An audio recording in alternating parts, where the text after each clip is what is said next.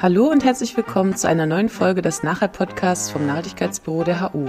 Heute wieder mit dem neuesten Vortrag aus unserer Ringvorlesungsreihe Der grüne Faden. Viel Spaß beim Zuhören!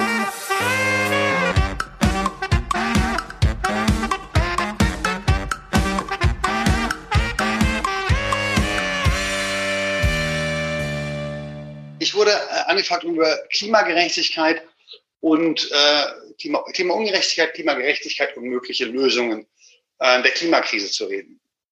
Und habe mir gedacht, ähm, ich fange einfach mal mit so dem üblichen Katastrophismus an. Einfach nur, um mal ganz kurz zu zeigen, wie radikal die Herausforderung ist. Ihr wisst, ähm, der November war der heißeste November jemals. Ähm, in Brasilien wird überall der Amazonas gerodet von diesem faschistischen Arschloch Bolsonaro. Ähm, Kalifornien brennt. Äh, und wir haben hier eine massive Dürre, die seit Jahren anhält. Ähm, 2019 haben in Berlin Ende April Wälder gebrannt. Das Ende April, das im, das im Frühjahr in Norddeutschland Wälder brennen, ist eigentlich der totale Wahnsinn. Es ist, die Klimakrise ist nichts, was irgendwann in der Zukunft kommt. Sie ist auch nicht mehr etwas, was anderen Leuten irgendwo anders zuschüsst. Sie ist jetzt hier. Und ähm, das ist immer so, ich, ich, ich erwähne das einfach nur, weil es immer wieder in der Klimakrise äh, dieses, naja, sowas wie Joe Biden redet von Net Zero Carbon 2050. Die EU redet von Net Zero 2050. Ähm, wir haben einen Kohleausstieg in der BRD, der 2038 aus dem dreckigsten aller fossilen Brennstoffe aussteigen soll, also in fast, in knapp 20 Jahren. Ähm, und das ist halt alles viel zu spät. Es muss sehr viel früher gehandelt werden. Ähm, in zwei Tagen, am Samstag, jährt sich fünf Jahre die Unterzeichnung des Paris Agreement. Und das ist natürlich der bisher zentrale globale Politikansatz, um die, der Klimakrise Einhalt zu gebieten. Die zwei Elemente, die bei Paris besonders wichtig sind, sind einerseits die Einigung auf das sogenannte Zwei-Grad-Ziel oder auch Limit und andererseits das noch etwas ähm, anspruchsvollere 1,5 Grad Limit. Und ich wollte mal mit diesem 2 Grad Limit anfangen und darüber so ein bisschen reden und um zu erklären, was eigentlich die Dramatik der Situation ist. Warum hat sich, wurde sich in Paris auf dieses 2 Grad Limit geeinigt? Das Argument ist folgendes. Jenseits von 2 Grad globaler Erwärmung steigt die Wahrscheinlichkeit, dass das globale Klimasystem von einem stabilen in einen instabilen Zustand umkippt auf über 50 Prozent. Das globale Klimasystem ist ein sogenanntes komplexes System. Komplexe Systeme haben zwei Zustände, stabil und instabil. Und die letzten 10.000 bis 12.000 Jahre menschlicher Entwicklung, Städtebau, sesshafte Landwirtschaft, Kapitalismus, Internet, Game of Thrones und Will and Grace, all diese Dinge werden möglich in einer Periode unüblicher klimatischer Stabilität, dem sogenannten Holozän, in dem globale Temperaturen nicht mehr als zwei Grad von ihrem Mittelwert abweichen. Wenn nun die globale Temperatur mehr als zwei Grad ansteigt, und Fußnote, ihr wisst, es sind keine sozusagen uniformen globalen Temperaturerwärmungen. An manchen Orten wird es viel heißer werden, anderswo wird es kälter werden, an einigen Orten wird es trockener werden, an anderen Orten wird es nasser werden. Aber wenn die globale Durchschnittstemperatur über zwei Grad ansteigt, dann steigt die Wahrscheinlichkeit, dass das globale Klimasystem diesen unüblich stabilen Rahmen des Holozäns verlässt, auf über 50 Prozent. Ein instabiles Klimasystem würde bedeuten, dass wir nicht mehr wissen, ob man im Frühjahr aussäen kann und im Herbst ernten kann. Es gäbe keine stabilen Wettermuster mehr. Im Grunde wäre die sesshafte Landwirtschaft, wenn nicht ein Ding der Unmöglichkeit, doch deutlich in Frage gestellt. Wie sieben bis acht Milliarden Menschen ohne sesshafte Landwirtschaft, die sozusagen nachvollziehbar planbar ist, äh, gefüttert werden sollen, ist eigentlich allen ein Rätsel. Die Arten von, das Ausmaß der Katastrophen, ähm, Hungersnöte, Überschwemmungen, Taifune, Hurricanes und so weiter, die daraus folgenden Konflikte, Migrationsbewegungen, Faschisierungen in Europa. Also ich meine, je mehr Menschen aus anderen Teilen der Welt nach Europa kommen wollen, weil sie auch einen Teil des Lebensstandards haben wollen, den wir haben, weil wir deren Welt zerstört haben, je mehr diese Migrationsbewegungen herkommen, desto stärker werden hier faschistische Bewegungen. Das, das globale Chaos, das mit einem Umkippen des globalen Klimasystems einhergehen würde, kann ich kaum in Worten beschreiben. So, das einfach nur mal ganz kurz, äh, um, die, die, die Größe der Herausforderung darzustellen. Wenn wir, wenn das globale Klimasystem umkippt, steuern wir auf eine wirklich apokalyptische Welt zu. Und jetzt können wir natürlich sagen, okay, es ist also dringend, wir müssen schnell handeln. Ähm, und daraus könnte man ja folgern, das ist gut, weil dann sitzen wir ja alle im selben Boot. Dann haben wir ja alle ein Interesse daran, das Umkippen des Klimasystems zu verhindern. Ja und nein. Weil ich habe vorhin auch erwähnt, dass im Pariser Agreement dieses 1,5 Grad Limit drinsteht.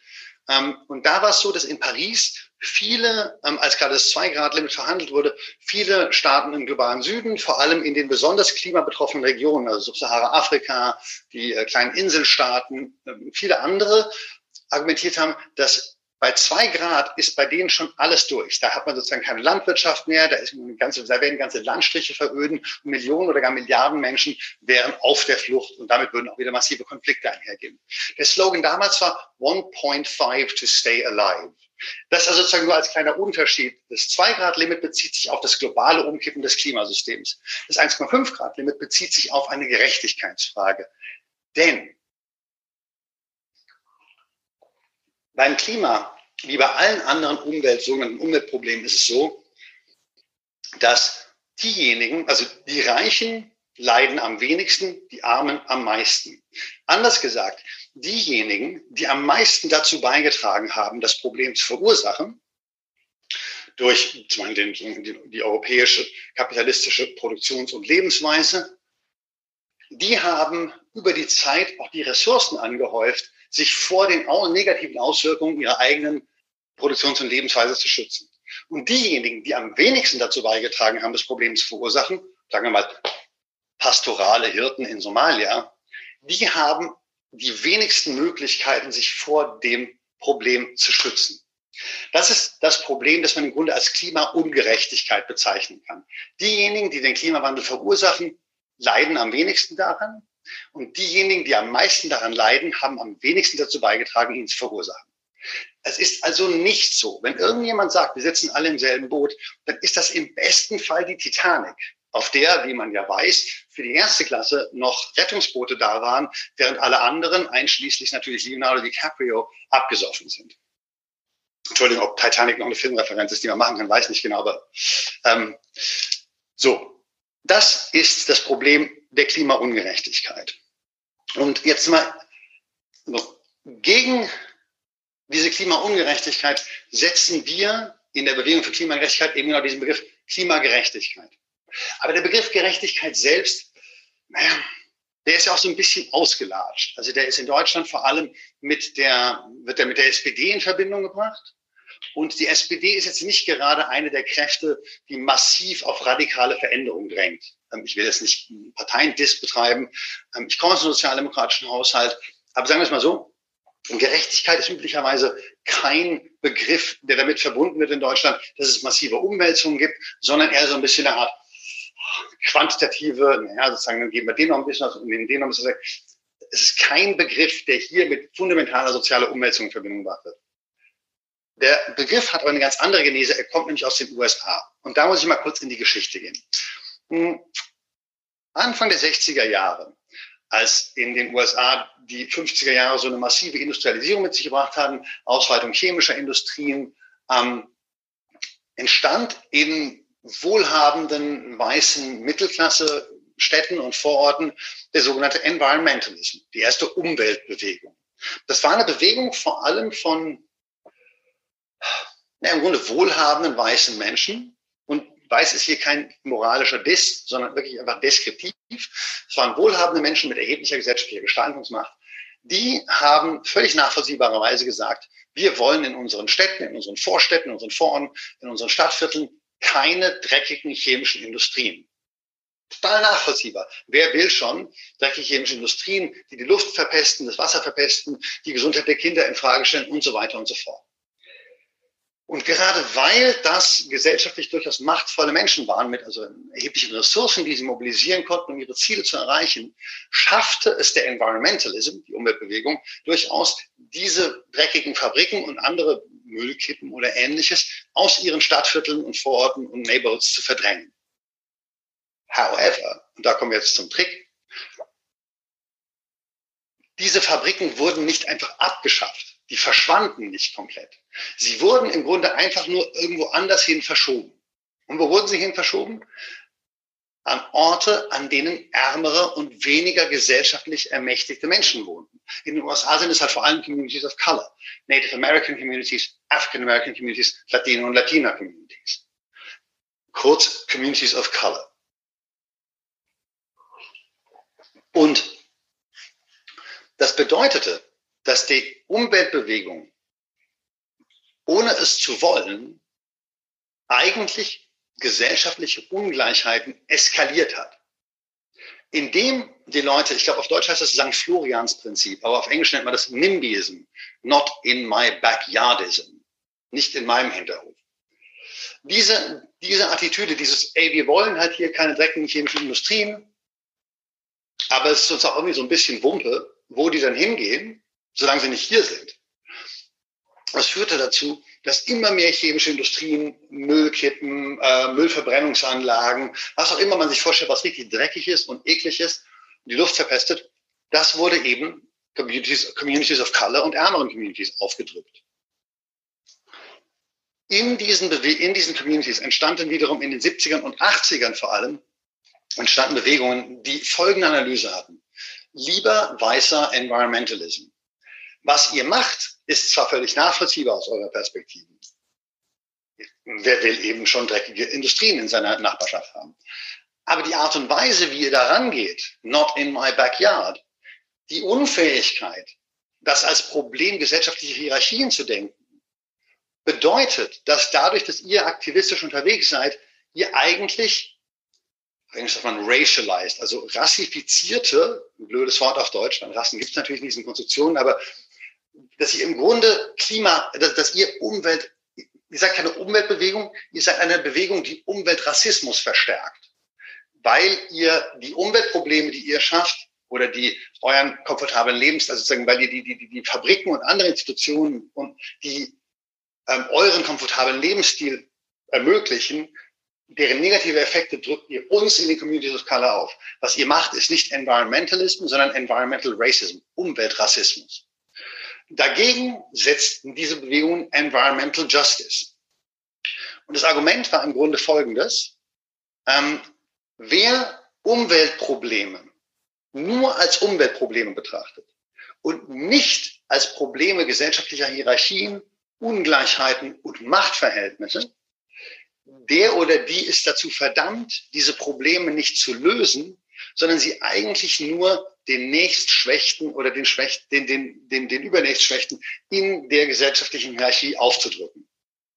Nochmal, Umweltgerechtigkeit in dem Sinne sagt, dass Umweltprobleme nur dann wirklich gelöst werden können, anstatt einfach nur auf Schwächere verschoben werden, zu werden, wenn man sie auch als Probleme gesellschaftlicher Strukturen betrachtet. Zum Beispiel kann ich nicht einfach nur sagen, hey, diese chemische Fabrik muss irgendwie weg, weil dann wird sie jetzt woanders aufgemacht. Sondern wollen wir eigentlich eine chemische Industrie haben? Wer leidet eigentlich an den negativen Effekten dieser chemischen Industrie? Und nur wenn, ich mache mal gerade den Chat bei mir aus, weil sonst, sonst werde ich so ein bisschen abgelenkt. Ähm, ich rede jetzt erstmal gerade von Umweltgerechtigkeit. Also diese Frage war, hat das Wegwerfen von radioaktiven Müll was mit, der Klima, mit Klimawandel zu tun oder nur mit sozialer Gerechtigkeit? Das hat eben was mit Umweltgerechtigkeit zu tun. Ähm, nicht per se um Klimawandel, aber Umweltgerechtigkeit, Ungerechtigkeit ist soziale Ungerechtigkeit. Denn alle Umweltprobleme betreffen die Armen immer mehr. Ich glaube, in Deutschland kennt man das auch. Es gibt Städte wie Stuttgart. Ist hier irgendjemand aus Stuttgart in, diesen, in dieser Runde? Ähm, wenn ja, dann very sorry. Ähm, aber äh, in Stuttgart ist es doch so, dass ärmere Menschen irgendwie unten im Tal leben und wohlhabendere Menschen oben auf den höher gelegenen Stadtvierteln, wo die Luft besser ist. Ähm, der alte Song East End Boys and West End Girls äh, kommt daher, dass in, in London das Westend die bessere Luft hat, weil die Winde in Europa kommen meistens vom Westen nach Osten und dann die ganzen Fabriken im Osten waren und da die Arbeiterklassenviertel zugeraucht haben. Jedes Umweltproblem, das ihr findet, in Berlin ist es so, dass ähm, zum Beispiel die sogenannten Hotspots für, für, für, für die äh, Feinstaubbelastung, genau, äh, sowas wie Straßenecken wie Mehringdamm, Gneisenaustraße. Da wohnen vor allem nicht besonders wohlhabende Menschen. Je, je, je dreckiger ein Ort ist, desto mehr arme Menschen wohnen. Das heißt, jedes Umweltproblem ist immer ein Problem sozialer Ungerechtigkeit. Es ist in Deutschland ein bisschen schwer, sich daran zu erinnern, weil irgendwann mal hier die Grüne Partei sich ein bisschen von den linken Bewegungen abspaltete und, an, und viele Bewegungen, Umweltbewegungen, Klimabewegungen anfingen, den Klimawandel als ein Problem zum Beispiel von Eisbären oder so darzustellen. Nichts gegen Eisbären, die können gerne weiter überleben. Aber, und jetzt komme ich auch gleich zum Klimawandel zurück, bei Umweltproblemen geht es nicht um Pflanzen und um Tiere. Kann man auch sagen, dass es darum geht, aber es geht um Menschen und um deren Leiden und es geht um Ungleichheit und es geht um Macht und um gesellschaftliche Strukturen. So. Das ist also die Geschichte des Begriffs Umweltgerechtigkeit. Jetzt spulen wir ein bisschen nach vorne. Und zwar, das waren also die 80er, wo diese Bewegung für Umweltgerechtigkeit entstanden. Jetzt spulen wir ein bisschen nach vorne und gucken in die 90er Jahre. Da wird seit 1992 das verhandelt, was dann später das Kyoto-Protokoll wurde. Ähm, habt ihr noch nicht gehört? Das, ging, trat, ähm, das wurde 1997 unterzeichnet, trat 2005 in Kraft und war der erste globale Vertrag, der dazu führen sollte, dass äh, Treibhausgasemissionen reduziert und begrenzt werden sollen.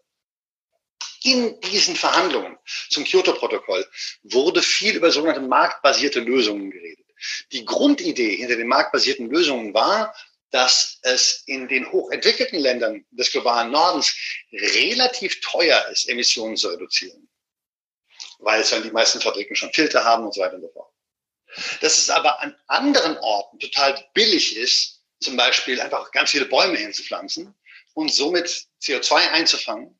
Also könnte man doch im globalen Norden weiter eine destruktive Produktions- und Lebensweise fahren anderen Leuten Geld geben, also vor allem im globalen Süden, damit die dann zum Beispiel Bäume pflanzen oder existierende Wälder vor der Rodung beschützen. Und dann könnte man auch einfach hier weitermachen mit, mit, mit, mit, mit, mit, mit äh, Braunkohleabbau und mit Autoproduktion. Und andere Leute in ärmeren Teilen der Welt würden dann halt einfach die Scheiße aufsaugen quasi. Also mit Scheiße meine ich jetzt natürlich vor allem das CO2. Wir kann also den Müll, den unsere Produktionsweise produziert. Das Problem war aber, dass die Welt ist halt nicht leer. Es ist nicht so, dass in Ecuador oder in, in, in Südmexiko oder im Isthmus, Isthmus von Tehuantepec, was so eine klassische Studie war, da, dass da niemand wohnt, sondern da leben oft auch vor allem indigene Gruppen, auch wieder oft sozial und gesellschaftlich marginalisierte Gruppen. Klassisches Beispiel war also, wenn man jetzt sagt, wir, wir, wir, wir beschützen einen Wald, wir schützen einen Wald vor Rodung ähm, und kriegen dadurch sogenannte Carbon Credits, die wir verkaufen können, damit VW weiter Autos produzieren kann zum Beispiel. Und das Problem ist dann aber halt, aber dass in diesem Waldstück schon Leute leben, die den seit Jahrzehnten, Jahrhunderten, manchmal Jahrtausenden nachhaltig bewirtschaften, die aber jetzt plötzlich in diesem Wald keine Rechte mehr haben, weil er jetzt plötzlich geschützt werden muss, damit er äh, das CO2 aufsaugen kann, das wir hier oben produzieren. Das heißt, schon wieder wird das Problem auf andere verschoben. Anderen wird ihre Handlungsfreiheit eingeschränkt, vor allem eben Menschen im globalen Süden und benachteiligten Menschen. Und daraufhin stand ein amerikanischer indigener Aktivist namens Tom Goldtooth auf und sagte, was hier passiert, ist nicht Klimaschutz, was hier passiert, ist Klimarassismus. Was hier passiert, ist Klimaungerechtigkeit. Deswegen brauchen wir Klimagerechtigkeit. Und es gibt, muss ich jetzt sagen, keine stabile, es gibt keine stabile Definition des Begriffes Klimagerechtigkeit. Ähm, manche Menschen äh, sagen, man muss, man versteht Klimagerechtigkeit als die globale Zuteilung gleicher Emissionsrechte pro Kopf. Zum Beispiel. Alle haben noch, alle dürfen pro Jahr zwei Tonnen CO2 ausstoßen. Das wäre durchaus ein Fortschritt, aber das geht wieder nur von einer recht quantitativen Logik aus, die nicht wirklich in Machtstrukturen denkt.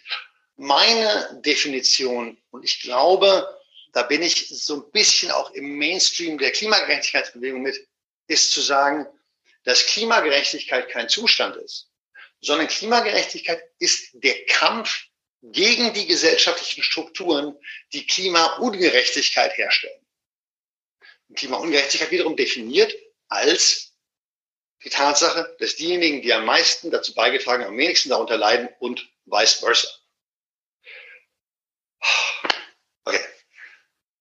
Ganz kurze Atempause für mich und für euch zum kurz nachdenken, aber viele Definitionen und viele Fakten.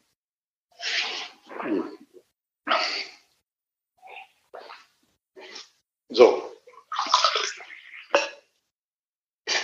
Das war also der Ruf, den ähm, Tom Goldtooth und den die Bewegung für Klimagerechtigkeit da artikulierte. Was wir brauchen, ist nicht einfach nur Emissionen zählen und die Emissionsreduktion dahin schieben, wo sie am billigsten sind. Weil dieses am billigsten heißt halt auch, dass man die menschlichen Leben, die da äh, äh, existieren, einfach meistens geringer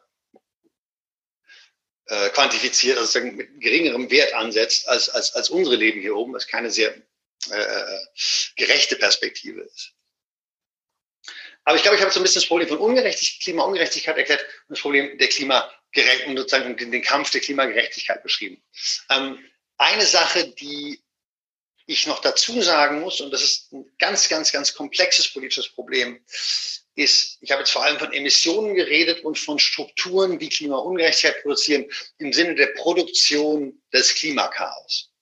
Die Klimagerechtigkeitsagenda hat noch eine wichtige andere Dimension, nämlich die Frage ökologischer Schulden oder wie ich sie heute ja nennen würde, ökologischer Reparationen. Es ist so, dass der akkumulierte Reichtum des globalen Nordens, und natürlich gibt es im globalen Norden massive gesellschaftliche Unterschiede, das will ich gar nicht kleinreden, aber der akkumulierte Reichtum des globalen Nordens basiert natürlich auf der Überausbeutung globaler äh, äh, Ressourcen globaler sogenannter Senken. Also die Atmosphäre ist im gewissen Sinne eine Senke, eine Müllkippe, in die wir unser CO2 und unser Methan reinmüllen. Ähm, und wir haben diese Senken, diese Müllkippen eigentlich total überfüllt. Mit den Produktionsprozessen und Lebensweisen, die unser relativ komfortables Leben im globalen Norden ausmachen. Wenn wir jetzt sagen, okay, alle sollen sich so entwickeln können wie wir, also entwickeln muss man immer in Aircode setzen, ähm, weil die intelligenteste Entwicklungsweise haben wir nicht gerade, dann würde die Atmosphäre so massiv übermüllt werden, dass wir mit Sicherheit sofort im, im, im Klimakaos, im Umkippen des Klimasystems landen werden. Das bedeutet notwendigerweise, dass wer das Klimasystem vom Umkippen bewahren will, auch darauf hinwirken muss, dass Teile des Wohlstands im globalen Norden an den globalen Süden umverteilt werden. Weil wir haben sozusagen diesen Wohlstand aus der Atmosphäre, aus der Welt herausgezogen. Wir haben mehr als unseren Teil genommen. Also müssen wir Teile davon umverteilen. Es gab, gibt auch dazu keine soliden Zahlen, aber es gab einmal vor zehn Jahren eine Arbeitsgruppe ähm, beim alternativen Klimagipfel in Cochabamba 2010, die versucht hat, das so Pi mal Daumen auszurechnen. Und die kamen auf folgende lustige Zahl. Die sagten, die Länder des globalen Nordens müssten jedes Jahr sechs Prozent ihres BIP an den globalen Süden umverteilen. Also ich meine, natürlich politisch völlig, völliger Wahnsinn. Das könnte eigentlich niemand hier durchsetzen. Aber das ist noch eine andere Dimension der Frage von Klimagerechtigkeit, die Frage globaler Umverteilung. Die erwähne ich jetzt, weil sie politisch so schwer handhabbar ist, dass auch jemand, der seit zwölf Jahren Klimagerechtigkeitsaktivismus macht, sie immer wieder aus dem Blick verliert. Aber wenn man mit Menschen aus dem globalen Süden redet, dann ist es eine der zentralen und ersten Fragen, die die stellen. Die sagen, ey Leute, wann schiebt ihr denn mal was von dem Reichtum rüber, den ihr überakkumuliert habt? So. Und es ist, es frustriert mich enorm, dass wir da keinen Zugriff drauf haben. Aber jetzt werde ich erstmal im, Fort, im, im Weiteren, werde ich erstmal über Produktionsprozesse sprechen. Äh, fossile Brennstoffe, Kohle, Autos und so weiter und so fort. Also ganz konkret die Produktionsprozesse, die drohen, das Klima in einen instabilen Zustand umzukippen. Ähm, und da fange ich jetzt mal mit dem Paris Agreement an, weil das wird in zwei Tagen fünf Jahre alt und das wird massiv abgefeiert werden von vielen. Das soll auch ein bisschen kritisiert werden. Aber die Weltgemeinschaft hat sich nur vor fünf Jahren getroffen und hat durchaus als diplomatischen Erfolg dieses Paris Agreement verhandelt. Also lasst uns doch mal gucken, ob das Paris Agreement eine adäquate Lösung für die Klimakrise verspricht. Und die Antwort, die kurze Antwort ist nein. Die ist jetzt nicht überraschend, aber warum nein?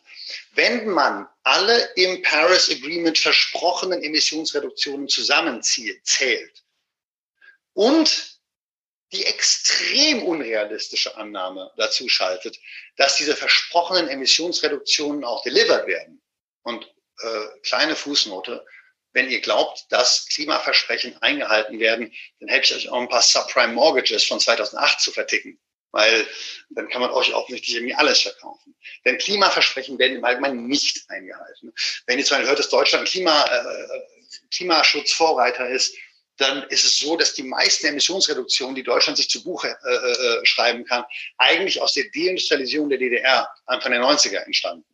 Weil der, sozusagen der Cut-off-Punkt, wo berechnet wurde, was das Emissionsniveau von dem runtergerechnet werden muss, war 1990. Da gab es die DDR-Industrie noch paar Jahre später war die zerstört. Also haben wir im Grunde, Deutschland hat keinen Klimaschutz gemacht, macht keinen Klimaschutz, ist eher Braunkohle-Weltmeister, das nun nebenbei.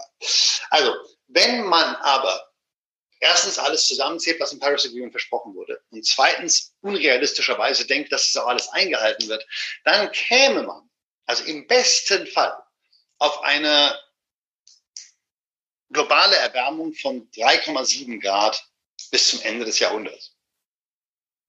Ähm, ich habe vorhin gesagt, dass zwei Grad bedeuten, dass die Wahrscheinlichkeit des Umkippen des Klimasystems auf über 50 Prozent steigt.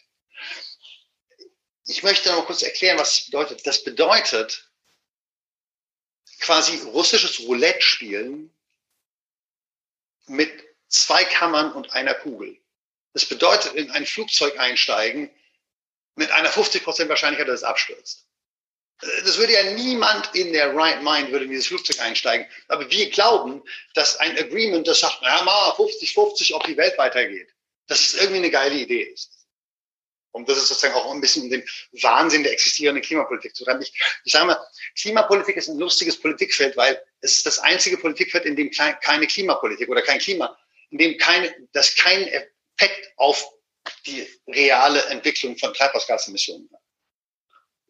Seit der Entstehung des Feldes Klimapolitik kann man keinen empirischen Effekt auf die globale Emissionsentwicklung messen. Nun gut, also das erste Problem im Paris Agreement stehen nicht verbindliche Emissionsreduktionsverpflichtungen. Äh, diese werden wahrscheinlich nicht eingehalten, aber auch wenn sie eingehalten werden, dann bringen sie die Welt auf 3,7 Grad Erwärmung. Das ist zu wenig. So, das reicht einfach nicht. Abgesehen davon werden eben die Strukturen, die zu, zur ständigen Produktion von äh, Treibhausgasemissionen führen, darin überhaupt nicht erwähnt. Da steht nichts über fossile Brennstoffe. Da steht zum Beispiel nicht drin, dass die Europäische Union kein ähm, äh, Erdgasnetz ausbauen sollte. Der Begriff Erdgas mag euch bekannt sein. Erdgas ist auch einfach nur fossiles Gas. Erdgas ist Methan.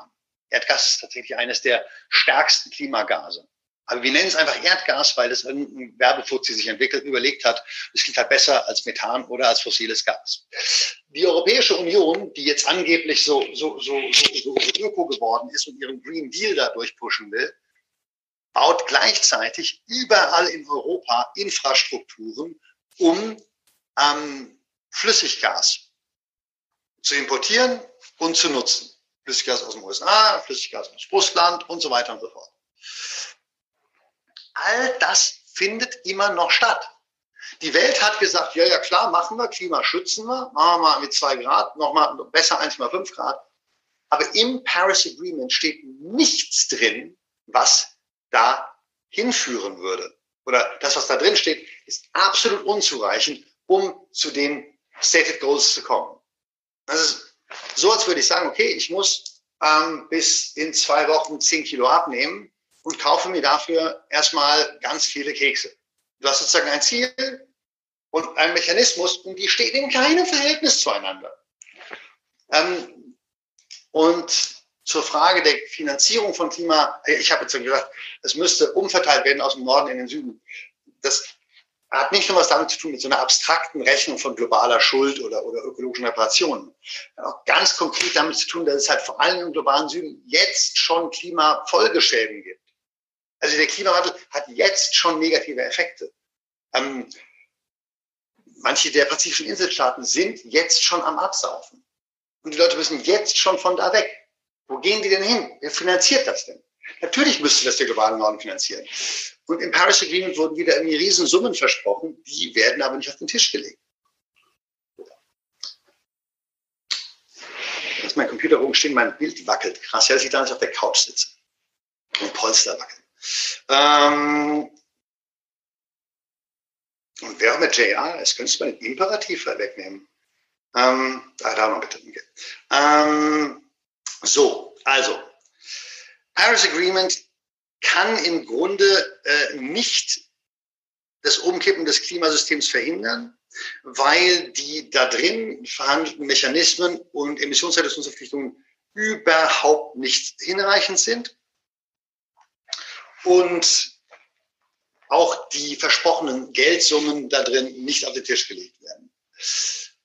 Interessanterweise gibt es aber etwas, das empirisch nachweisbar zu klimarelevanten Emissionsreduktionen führt. Und das sind Reduktionen im globalen Wirtschaftswachstum. Wenn ihr euch die sogenannte Keeling Curve anschaut, also das, die, die diesem Mauna Loa Observatorium gemessen wird, die sozusagen die Konzentration, sozusagen die, die Konzentration von CO2-Partikeln in der Atmosphäre misst, dann könnt ihr sehen, dass es eine Variable gibt, mit der die globalen Treibhausgasemissionen im Grunde perfekt korrelieren. Und das ist das globale Wirtschaftswachstum. Je mehr Wirtschaftswachstum, desto mehr Wachstum der Treibhausgasemissionen. Je weniger Wachstum, desto weniger Wachstum der Treibhausgasemissionen. Globale Rezessionen bringen sogar ein kurzzeitiges Absinken der Treibhausgasemissionen mit sich. Bisher haben wir da ein paar Beispiele für. Ich bleibe jetzt mal bei den Nachkriegsbeispielen. Also die ähm, das sind zwei Beispiele, die eigentlich, drei Beispiele, die auffallen. Das eine ist die globale Rezession in der zweiten Hälfte der 70er. Ähm, das zweite ist der Zusammenbruch der Ostblockwirtschaften Anfang der 90er. Das dritte ist eine kleine Delle, also 2008, 2009, Höhepunkt der Finanz- und Weltwirtschaftskrise. Ähm, da sanken die Emissionen nicht, aber sie stiegen eine Zeit lang nicht an. Sagen, they went flatlining für ein halbes Jahr ungefähr. Und fast forward, im Rahmen des Corona-Lockdowns sanken Emissionsraten auf so um bis zu 14 Prozent. Und das erste Mal in der Geschichte der kapitalistischen Weltwirtschaft eine derartig drastische, oder seit wir das messen können, eine derartig drastische Reduktion von Emissionen. Die haben wir, Emissionsreduktionen gehen also bisher empirisch gesprochen nur mit einer Sache einher, und zwar mit weniger Wirtschaftswachstum. Wenn weniger Wirtschaftswachstum, dann weniger Emissionswachstum. Dieselbe Kette gibt es bei Klimapolitik nicht. Also nicht, man kann nicht sagen, mehr Klimapolitik heißt weniger Emissionen. Das ist überhaupt nicht so.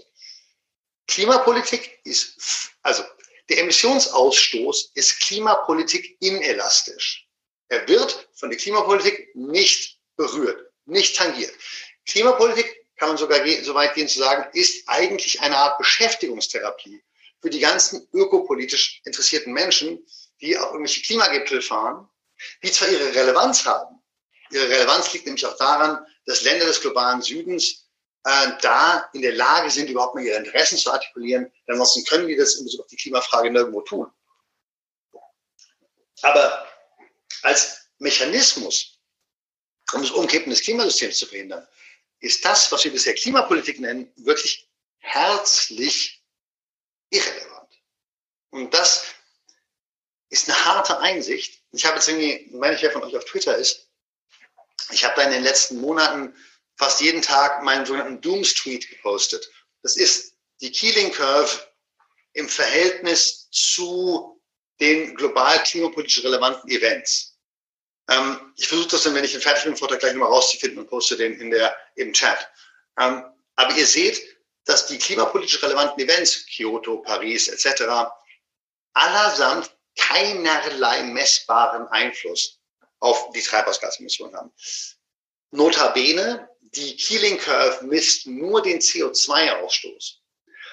Die Tatsache, dass überall in der Welt zurzeit, vor allem in den USA, China, Russland, nach Erdgas gefrackt wird, dass das fossiles Gas gefrackt wird, bedeutet massives Austreten von Methan in die Atmosphäre. Methan ist ein hochaktives und vor allem schneller aktives Klimagas. Das bleibt zwölf Jahre lang hochaktiv in der Atmosphäre und macht, äh, treibt da den Klimawandel voran. Und man muss momentan davon ausgehen, dass ähm, so viel Methan in der Atmosphäre ist, dass wir gar nicht mehr wissen, ob es eigentlich noch eine realistische Chance gibt, die Klimakrise wirklich zu verhindern. Also muss man sagen, momentan, es sieht ganz ehrlich einfach schweinedüster aus. Jedoch ist natürlich nicht alles ganz düster. Es gibt nämlich Akteure, die sind durchaus in der Lage zu sagen, wir gucken nicht nur auf die Policy-Ebene, die bisher noch nicht viel gebracht hat, und wir zählen nicht nur Emissionen, sondern wir versuchen tatsächlich an die Strukturen ranzugehen, die aktiv Klimaungerechtigkeit und Klimakrise produzieren. In Deutschland habt ihr vielleicht in den letzten fünf Jahren mitbekommen, gibt es ähm, eine starke Anti-Kohle-Bewegung. Ähm, also Full Disclosure, ich habe die sozusagen mit auch aufgebaut hier in Deutschland ähm, seit 2008. Und unsere Idee war halt folgende. Na gut, wenn von der Policy-Ebene nichts kommt, und wenn auf der politischen Ebene jetzt schon wieder ne, die Physikerin Merkel, Merkel hat eine ganz tolle Rede gehalten in Bezug auf Corona, nach so einem äh, schrecklichen, schrecklichen AfD-Zwischenruf, ähm, wo irgendwie sagte, da ist doch irgendwie nichts bewiesen, kam so die, die Physikerin Merkel raus und sagte, ja, ich meine, man kann natürlich irgendwie alle möglichen Sachen, über da kann man sich streiten, aber nicht über Fakten, nicht über Lichtgeschwindigkeit, nicht über Schwerkraft. Yes, rock on, rationale Merkel. Sag mal, Physikerin Dr. Merkel, wo sind Sie eigentlich bei, bei der Klimakrise? Denn da wird anscheinend nicht faktenbasierte Politik gemacht. Da wird wirtschaftswachstumsbasierte Politik gemacht. Und zwar immer, immer wieder. Jetzt auch nach dem Lockdown geht's alles, der Lockdown kommt, aber was muss gewahrt bleiben? Das Wirtschaftswachstum. Wie so eine Art Götze. Ein goldenes Kalb, um den herumgetanzt wird. Den um das, das Kalb, um das Kalb wird herumgetanzt. Hm. So.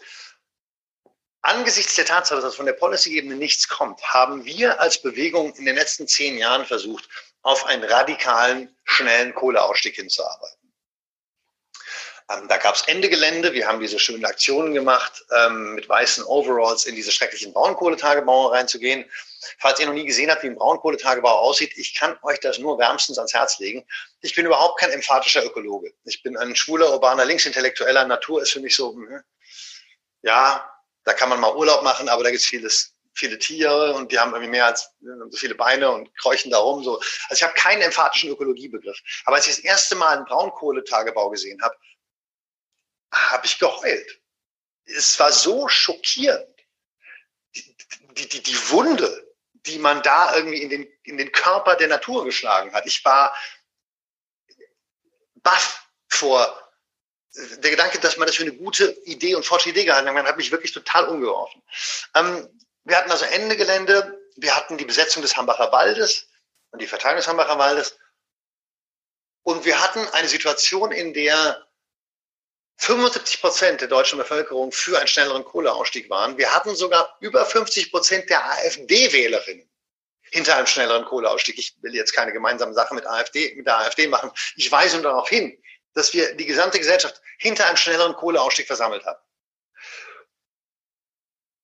Was liefert aber das politische System der BRD nach Jahren irgendwie Protest, nachdem am 20.09.2019 Fridays for Future 1,4 Millionen Menschen auf die Straße gebracht hatte. In der größten Nachkriegsdemonstration der BRD-Geschichte. Was liefert die Bundesregierung? Ein Kohlekompromiss wo wir 2038 aus der Braunkohle aussteigen.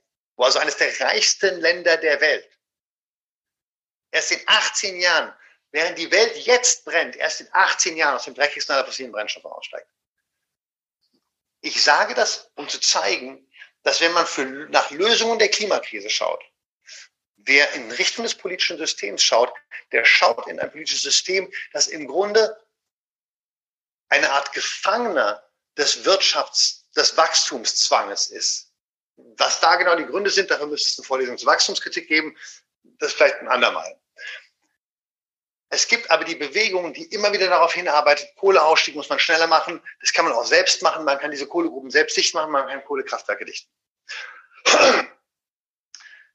Aber in der BRD, und ich beziehe mich jetzt auf die BRD, weil es ist total schwer mit Leuten in, der, in, in Deutschland darüber zu reden, was in China passieren sollte. Das, das sage ich, damit nicht eine der 100 Menschen in diesem Raum nachher fragt, ja, aber die Chinesen oder Indien. Das ist so, ja, can we sort out our shit here? Bevor wir irgendwie in proto-rassistischen Statements über Leute anderswo sagen, ja, die sollen doch mal. Weil historische Verantwortung heißt nämlich, dass wir hier den Scheiß erstmal aufräumen müssen, denn wir haben es ja verkackt. Das habe ich am Anfang schon gesagt. So. Die Braunkohle ist in Deutschland aber eigentlich nur die Vorhölle des Kampfs um Klimagerechtigkeit.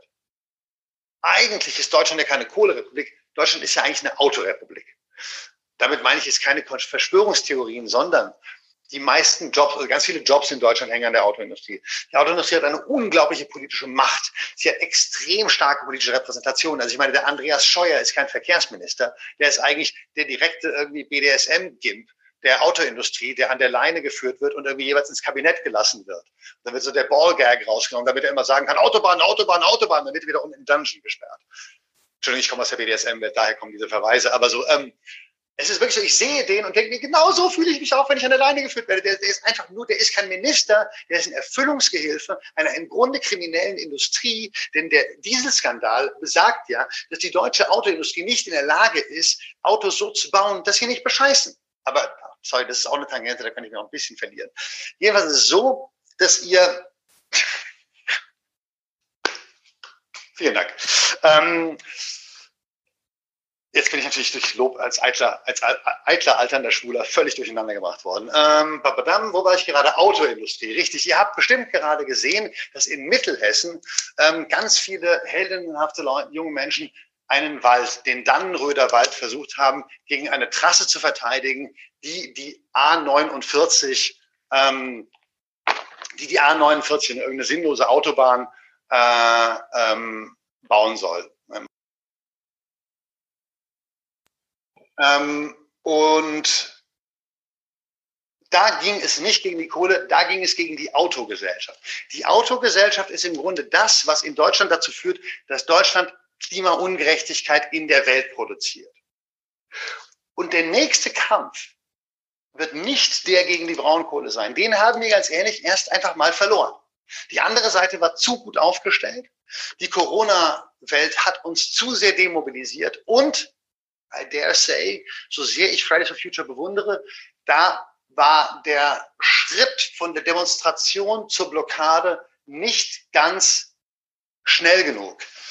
Ähm, jetzt muss ich doch mal ganz sagen, wenn ihr Kontakt zu Anne Will, Markus Lanz und Ilne habt, bitte ruft die an, aber ich glaube, ich bin denen zu crazy. Weil ich würde nämlich dem Peter Altmaier sagen, Herr Altmaier, warum sitzen Sie eigentlich hier? Mit Ihnen über Klimaschutz zu reden, ist wie mit Donald Trump über Antirassismus zu reden überhaupt nicht sinnvoll. Sie sind kein satisfaktionsfähiger Gesprächspartner. Können Sie bitte den Sitz verlassen? So, das. Also, aber vielen, vielen Dank. Ich fühle mich durch das, das Feedback gerade sehr, sehr äh, geschmeichelt. Das finde ich sehr schön. Dass man auch auf Zoom-Vorlesungen Leute, dass man so ein bisschen da interagieren kann. Aber das ist also eben die Frage. Was ist die Lösung in Deutschland der Klimakrise, der, der globalen Klimakrise? Das kann ich erstmal nicht sagen. Wir können aber sagen, was, wie wir Deutschland Klimagerechtigkeit machen wollen. Und da kann man sagen, man müsste die politische und gesellschaftliche Macht der Autoindustrie begrenzen. Man müsste gegen die Autogesellschaft kämpfen. Das war genau der Kampf, der gerade in Danny ausgefochten wurde. Und wer glaubt, dass nur weil jetzt das letzte Baumhaus geräumt ist, die Bewegung sozusagen verloren hat, der, ich habe auch den letzten Kommentar gesehen, das tut mir leid, aber mein, nach zwölf Jahren Klimaaktivismus ist eine gewisse Aggression, glaube ich, nachvollziehbar, weil mir immer wieder Leute sagen, weil mir wieder Leute sagen, hey, das wird doch von niemandem geklärt werden. Die Grünen kommen bald an die Regierung, dann gibt es halt grünen Klimaschutz. Die Leute sagen mir, in Paris gibt es doch ein Pariser Agreement. Das wird doch gelöst werden. Weil seit zwölf Jahren wird mir gesagt, irgendjemand macht irgendwo Klimaschutz. Und das ist nicht das, was passiert. Klimaschutz findet nicht statt. Und wir haben eine Verantwortung in der Welt. Wir haben eine Verantwortung in der Welt, uns nicht wie Arschlöcher zu verhalten. Und wir tun es. Ich habe neulich auf Twitter geschrieben, if you don't disobey, if you're not disobeying, you're collaborating. Das hat sich ein bisschen hart formuliert. Aber die Frage, die wir uns alle stellen müssen, ist, wozu sind wir in der Lage, um dazu beizutragen, zu verhindern, dass Klimaungerechtigkeit auf der Welt solche Ausmaße annimmt, dass für die meisten Menschen auf der Welt, und das sind vor allem Frauen, das sind vor allem People of Color, das sind natürlich auch Queers and, people, and Trans People, dass für die das Leben eine living hell wird. Dazu können wir beitragen. Wir müssen uns diese Frage stellen. Ich stelle mich seit zwölf Jahren und es gibt Momente, wo ich wirklich ich meine, ich bin sehr nah am Wasser gebaut, ich bin halb Brasilianer und auch noch sozusagen eine total eklatante Schwuchtel und ich heule die ganze Zeit. Es gibt Tage, da kann ich mir nicht die Tagesschau anschauen, ohne einen Nervenzusammenbruch zu kriegen, weil ich einfach denke, diese scheiß Welt. Und deswegen rede ich so intensiv und so nach vorne, weil ich mir denke, wir müssen verstehen, dass einfach nur abwarten und auf die Politik warten und auf eine grün-schwarze Koalition warten nicht ausreicht. Die Leute, die gerade den Dani verteidigt haben, haben da im Schnee nachts geschlafen, damit 2020 ein gesunder Wald nicht für eine in den 60er Jahren geplante Autobahn abgeholzt wird.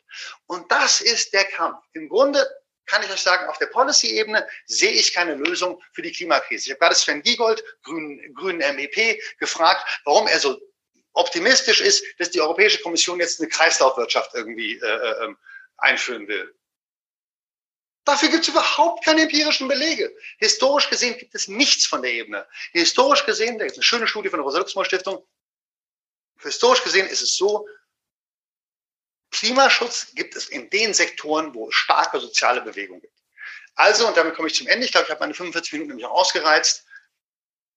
Die Lösung, also um ein klimagerechtes Deutschland zu erkämpfen, müssen wir zuallererst die Macht der Autoindustrie brechen und die Autogesellschaft abschaffen und hier dafür sorgen, dass wir nicht ständig Klimaungerechtigkeit und Klimakaos in den Rest der Welt exportieren. Vielen Dank fürs Zuhören. Professor Barbarei ist völlig richtig. Wer sich von meinem Sprachstil irritiert gefühlt hat, bitte sagt das offen. Ich höre das auch. Ich nehme es auch wahr. Aber ganz ehrlich, meine Wut ist an diesem Zeitpunkt, glaube ich, berechtigt. Und ich kann nur noch mal letztens die Worte meiner Freundin Tetet Laron aus den Philippinen erwähnen, die auf einer Fridays for Future Demo in Aachen sagte, liebe Leute, ich muss euch was von meinen Kindern berichten. Die haben mich gebeten, als ich gesagt habe, ich fliege dann wieder nach Deutschland. Mom, can you please tell the people in Germany not to destroy our homes anymore. So, and that's it.